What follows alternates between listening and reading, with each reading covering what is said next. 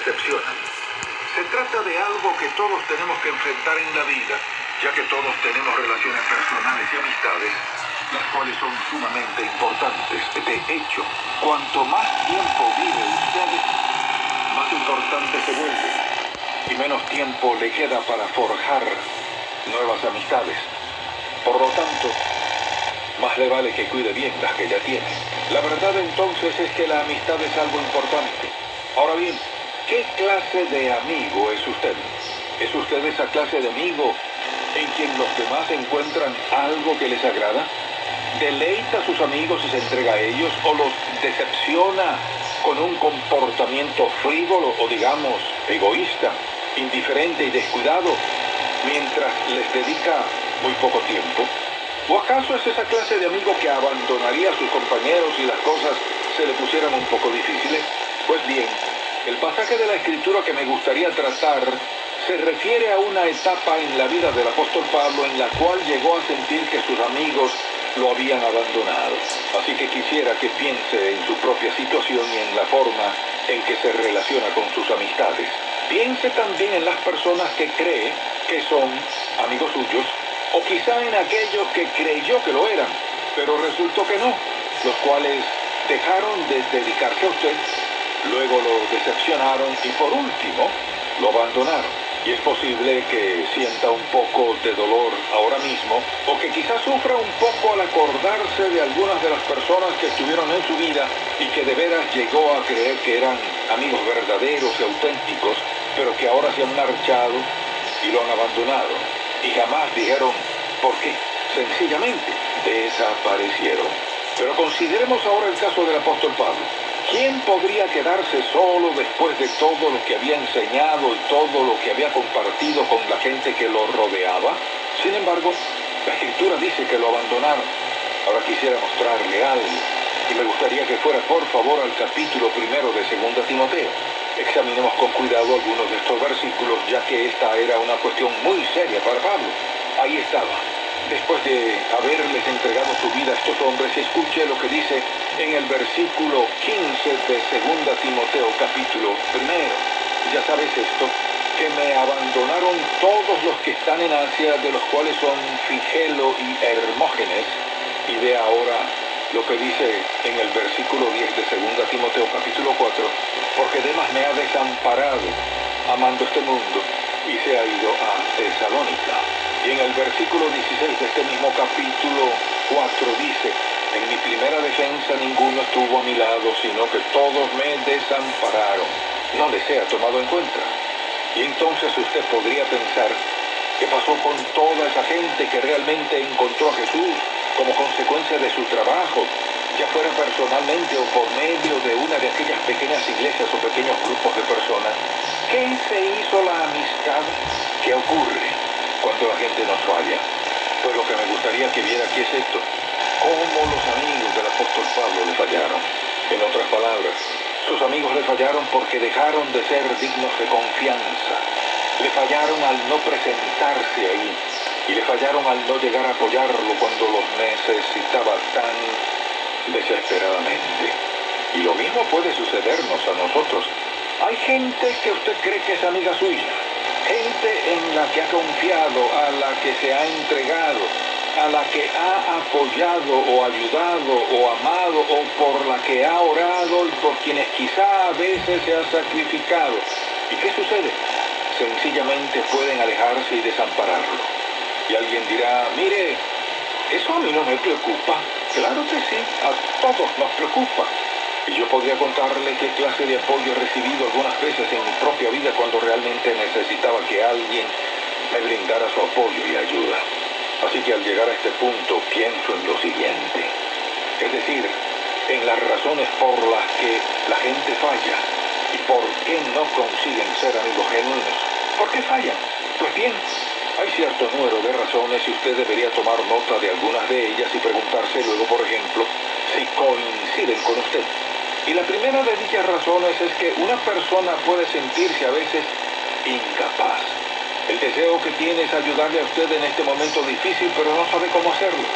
Ahora bien, otras veces, la persona no quiere identificarse con usted, y yo he pasado por eso en mi propia vida. Guardarán silencio. Pero eso no es amistad. Y usted preguntará, ¿duele eso? Por supuesto que duele. Cualquiera que diga que no duele, no dice la verdad. Por ejemplo, si su cónyuge lo abandonara, ¿le dolería? Claro. Y si sus hijos se marcharan de su hogar diciendo, se acabó, no queremos ser parte de esta familia, ¿le dolería eso? Así es. Escuche, a menudo nuestra negación del sufrimiento y nuestra negación del dolor es lo que impide que podamos ser sanados de eso mismo. Aquí hay dos cosas. Si usted lo niega, no podrá ser sanado. Y en segundo lugar, si se vuelve amargado, resentido y rencoroso, tampoco será sanado. De manera que este asunto es algo crucial. Y bien, otra de las razones, por ejemplo, es que a veces la gente tiene celos. Y debido a los celos, no querrán ayudarle. A veces también son sencillamente egoístas y entonces no quieren darle parte de su tiempo ni invertir unos minutos en llamarlo para indicarle, permítame decirle que estoy orando por usted. En otras palabras, ¿qué se hizo la amistad? ¿Dónde está la amistad verdadera, sincera y abnegada? Al atravesar el momento más difícil de su vida, el apóstol Pablo dijo, todos se han ido y al mirar a mi alrededor, la única persona a quien veo es Lucas, mi médico amado. Mire, ¿sabe qué hace la gente a veces cuando usted pasa por momentos difíciles? Pretenden ser sus amigos, pero en lugar de comprenderlo, quieren juzgarlo. Y al juzgarlo, eso les quita cualquier responsabilidad de ayudarlo. Y escuche esto, porque cuando la gente responde de esa manera, el problema es que hay un defecto de carácter, pero no en la persona que experimenta la dificultad, sino en la que pretende ser su amiga. Pero no tiene el valor de permanecer con usted ni el amor para apoyarlo y seguir ahí para prestarle su ayuda. Mire, yo no sé quiénes serán sus amigos, pero si usted es un amigo sincero, un amigo verdadero y digno de confianza, va a estar ahí para ayudarlos para apoyarlos, para orar por ellos, para sostenerlos y para amarlos. En eso consiste la amistad. Y si no tiene ninguna de esas cosas en su vida, usted no es amigo, no importa quién sea. Muchas veces la gente que quiere ser amiga nuestra anda en busca de algo y eso tampoco es amistad. Porque si esa es su motivación, no se trata de amistad. Pero si lo que buscan es dar algo, eso sí es amistad. ¿Y sabe lo que sucede? Que cuando uno da, recibe algo a cambio. Así que estas cosas suelen causarnos mucho, mucho daño y también mucho dolor. Un segundo aspecto del cual quisiera hablar aquí es que el perdón es algo rotundamente necesario. Así es, el perdón es rotundamente necesario y debe prevalecer a pesar de nuestros sufrimientos. Ahora bien, los amigos de Pablo lo abandonaron. Sin embargo, es muy interesante lo que dijo ese apóstol. No voy a guardar esto en contra de ellos. O como le dice a Timoteo en otras palabras, no les sea tomado en cuenta. Ahora bien, a veces podemos ser propensos a decir, mire, quiero decirle una cosa, que si alguna vez me necesita, no cuente conmigo, lo cual significa tener un espíritu rencoroso. Y vea lo que yo he notado muchas veces, cuando un amigo le traiciona o abandona por alguna razón, tarde o temprano, tome nota de esto, lo necesitará. Por lo tanto, ¿qué debe decir usted? Bueno, esperaba que esto sucediera, sabía que ocurriría y ahora me toca a mí desquitarme. Le voy a enseñar lo que significa eso.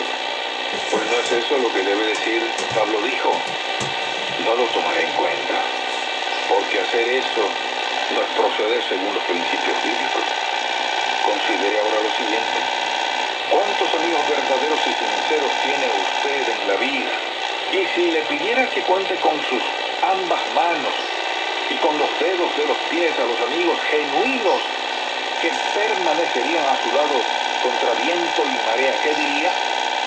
Y alguien dirá, pues, cuando el asunto está demasiado reñido, nos desvanecemos. Pues así es precisamente como son algunas personas y las cosas no marchan como debieran. Fíjese, tiene amigos que no están dispuestos a prestar ayuda en la desgracia. Mientras tenga dinero, habrá gente que le dirá que ellos son sus amigos. Mientras sea popular, también tendrá amigos. Y así será con respecto a muchas otras cosas, pero la verdad es esta. ¿Qué ocurrirá cuando usted sea nada más que usted? Quisiera que anote esto ahora. La presencia fiel del Señor nos sostendrá cuando otros nos fallen. Esta es una declaración muy importante que usted debe anotar. La presencia fiel del Señor nos sostendrá cuando otros nos han fallado.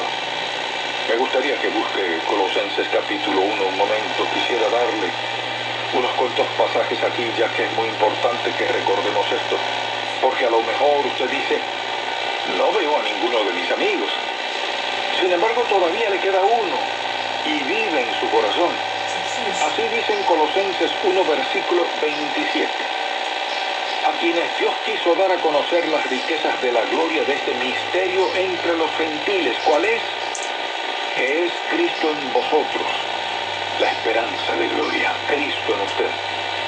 Y debido a que está en su ser, ya sabe que estará siempre a su lado. Por ejemplo, en el capítulo 14 de Juan hay algo en lo que Jesús trabajó realmente e hizo hincapié.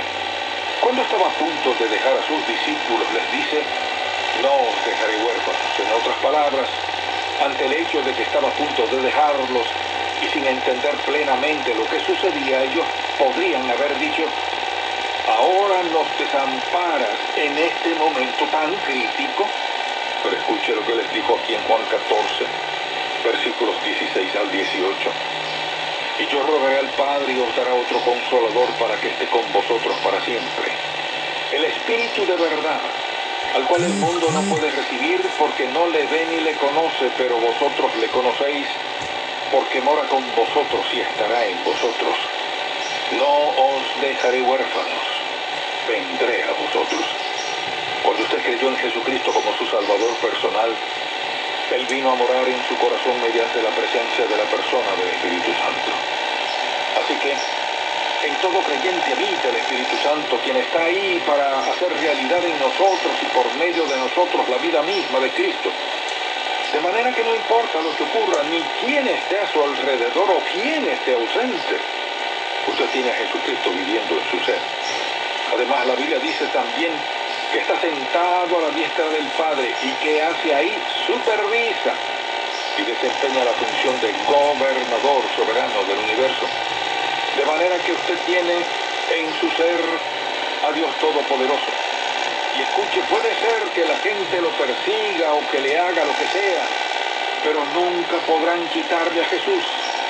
Que hasta puede ser que usted no lo conquiste como debiera, pero Él aún está ahí Así que, en su ser, tiene a la roca eterna, el don de la vida eterna, el eterno Hijo de Dios. Y no importa quién sea usted o quién lo abandone, Él todavía está ahí y jamás estará solo.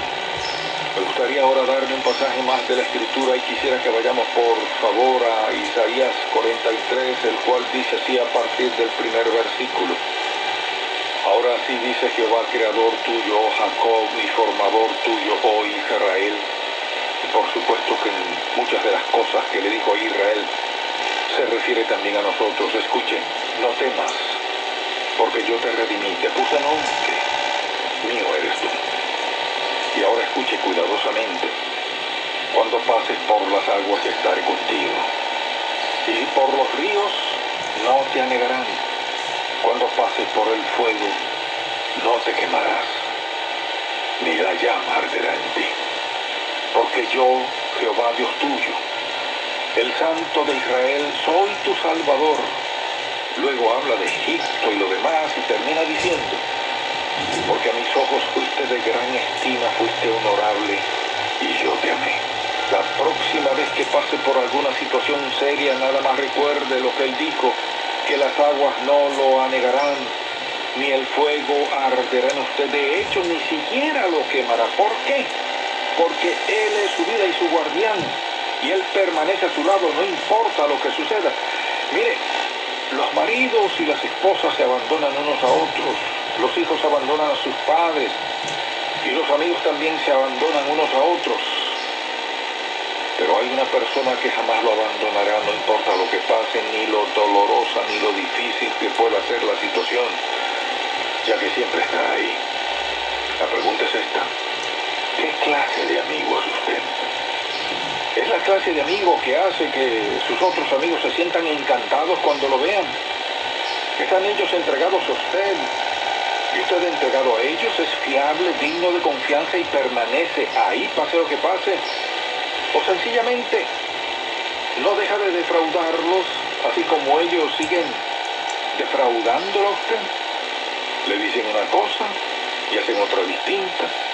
Le prometen algo y hacen todo lo contrario y lo apoyan hoy, pero no mañana. Tan solo son amigos no dispuestos a prestar ayuda en la desgracia, ya que su respuesta depende de cómo marchen las cosas. ¿Alguna vez abandonado a uno de sus amigos cuando más lo necesitaba? Lo necesitaba desesperadamente y usted se marchó, fuera cual fuera su razón. Tiene amigos que lo hayan abandonado o que se hayan marchado después de haberse entregado a ellos, de haber orado con ellos, de haberlos levantado y de haber hecho todo lo que estaba a su alcance para ayudarlos. ¿Cómo ha respondido ante eso?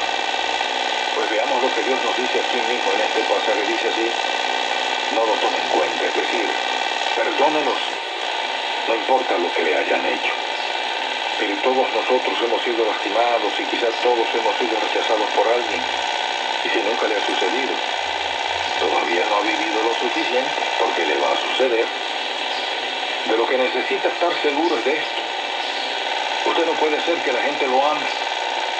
No puede hacer que lo acepten ni puede hacer que lo quieran. Pero de algo puede estar seguro y es que usted puede perdonarlo, no importa de qué se trate. El perdón es sanidad y si quiere tener buenos amigos, amigos seguros y en los que pueda confiar y creer, entonces usted mismo tiene que ser esa clase de amigo. Cuando Jesucristo llega a la vida de un individuo y éste empieza a entender en qué consiste la vida cristiana, su deseo es convertirse en un amigo sincero. No porque necesite a los demás, sino porque desea hacerlo. Mientras se dedica a esto, mire lo que pasa. Un amigo sincero y genuino es como un imán. Y usted atraerá hacia sí mismo a otros amigos que serán sinceros y genuinos. Aunque también atraerá a algunos otros farsantes por ahí. Pero sabe una cosa, podrá tener el discernimiento para saber que ese no es su amigo, sino alguien que solo quiere algo. Así que cuando usted y yo nos convertimos en amigos sinceros y genuinos, nuestra influencia y nuestro testimonio se vuelven más fuertes. Y nosotros sabemos de dónde vienen las fuerzas. Vienen de adentro, de Jesucristo. Amén. Le invito a hablar conmigo. En nombre de Cristo Jesús, amén. ¿Cuánto te agradecemos que Jesús le dijera a aquel grupo de discípulos, seguro de que no entendieron muy bien todo lo que aquello significaba. Pido que el Espíritu Santo haga llegar este mensaje al corazón de cada persona que lo escuche, para que pueda examinar la calidad de su propia amistad y asimismo la de sus amigos que el Espíritu Santo actúe de tal manera en el corazón de quienes no son salvos y no conocen a Jesús como su amigo, que ellos también quieran conocerlo. Entonces podrán saber lo que significa la amistad real y sincera. Y esto te lo pedimos en su nombre. Amén. En nombre de Cristo Jesús, amén. escuchar en contacto con el doctor Charles Stanley.